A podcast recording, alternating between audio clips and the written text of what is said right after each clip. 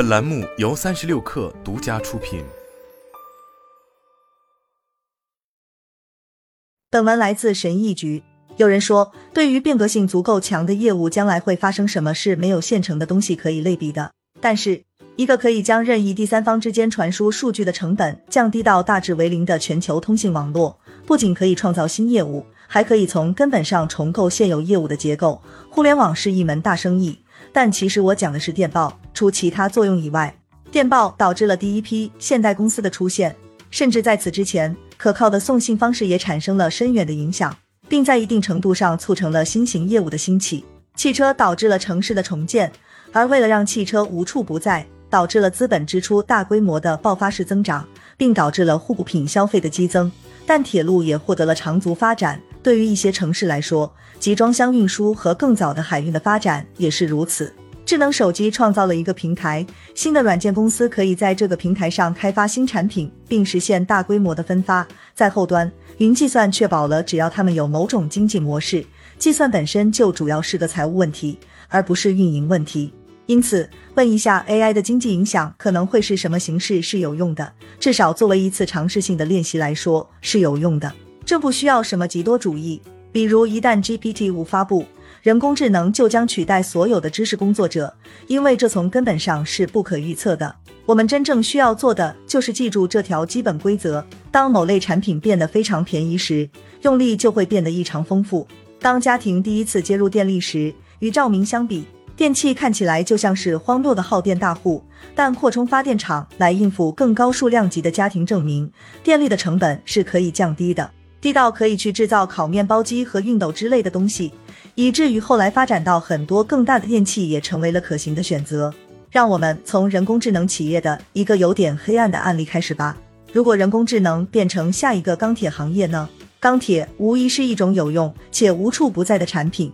有篇文章就指出。不管是作为组成部分，还是作为用于生产钢铁的设备的一部分，几乎所有工业文明的产品都依赖于钢铁。但这并不能让钢铁变成一门好生意。十九世纪后期，大量的钢铁投资和知识产权侵权行为，让美国钢铁业压倒英国钢铁业，占据了主导地位。而这在让美国成为更大、更重要的经济体方面发挥了重要作用。钢铁是日本经济增长早期的组成部分。韩国早期的经济战略紧跟日本。部分战争赔款就是以援助浦项制铁的形式出现的，而中国的钢铁产量绝对令人瞠目结舌。自一九六七年以来，中国以外的其他地方钢铁产量总共增长了百分之九十，但在那段时间里，中国的钢铁产量增长了七十三倍，现在已经占世界总量的一半。对于 AI 行业来说，这样一个未来是完全有可能的。AI 模型虽然不是传统意义的实物资产，但其维护成本却越来越高。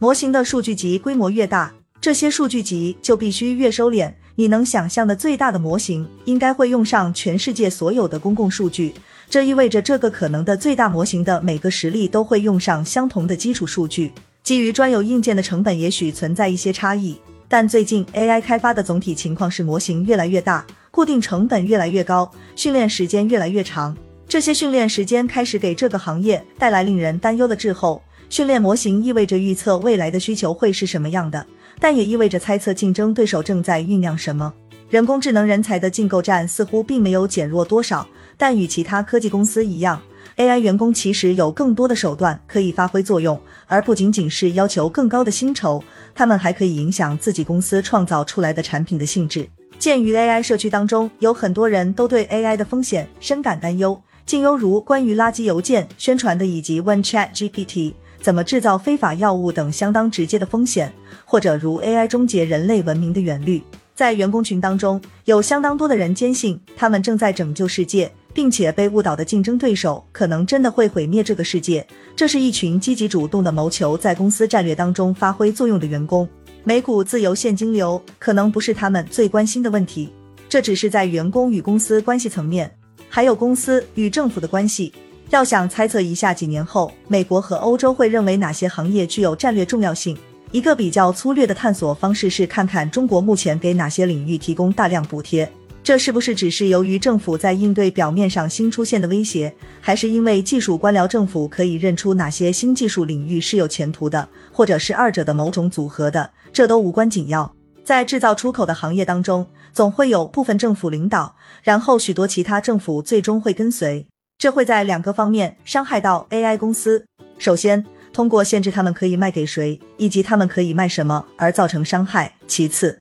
通过确保他们的一些竞争对手将得到政府补贴，并且不需要盈利，而对其他一些公司造成伤害。所以，这就是对于投资者来说看衰的一面。人工智能将像钢铁一样重要与无处不在，但人工智能公司对于他们所支撑的经济来说，属于相对次要的参与者。他们最终可能会陷入与 s i n g a p o r e Demand Media 等公司一样的境地，只不过相对于前者过于依赖社交，后者过于依赖搜索。人工智能公司甚至都不知道哪个平台风险最大。然后是看好的一面，AI 相当于 VBA 语言，这个观点也很有说服力，因为对于没有好的 API 的软件产品或难以完全自动化、需要软件与人工结合的流程来说，大型语言模型是很好的自然语言粘合剂。一些公司大量的内部软件基本上属于连接不同流程的粘合剂，从 X、Y 与 Z 转储数据，然后放到仪表盘上查询这张表，并生成定期的电子邮件报告，或偶尔发送一条 Slack 告警，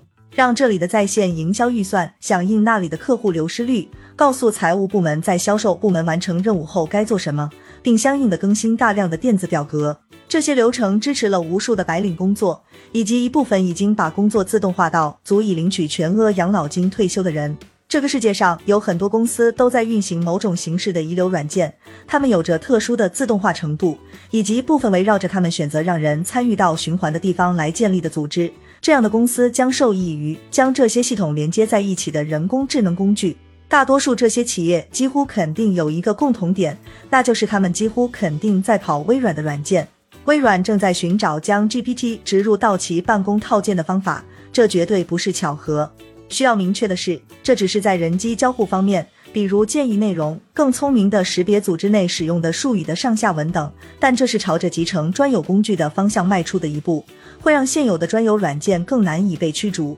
基于 LLM 的内容推荐器与编码助理会创造工作还是破坏工作？简而言之，任何新技术对岗位创造的影响问题都会有两个答案。在短期内，新技术是净就业创造者，因为与稳定状态相比，部署阶段需要大量的前期费用。汽车就是一个很好的例子。按平均年行驶里程计算，现代汽车的使用寿命约为十三年，因此汽车拥有率从百分之五十升到百分之五十一。一旦部署阶段结束，节省劳动力的技术往往就会在一段时间内摧毁工作岗位。这既是因为行业在一段时期出现异常需求之后开始萎缩，也是因为新技术的效率取代了工人。不过，从更长远的角度来看，这些技术其实是在创造就业机会，因为它们让世界变得更加富裕了，因此有了更多的钱可以花在其他商品和服务上。人与国家在赚更多钱的同时，在服务上的花费也会更多。从长远来看，服务支出相对于商品支出能创造出更多的就业机会。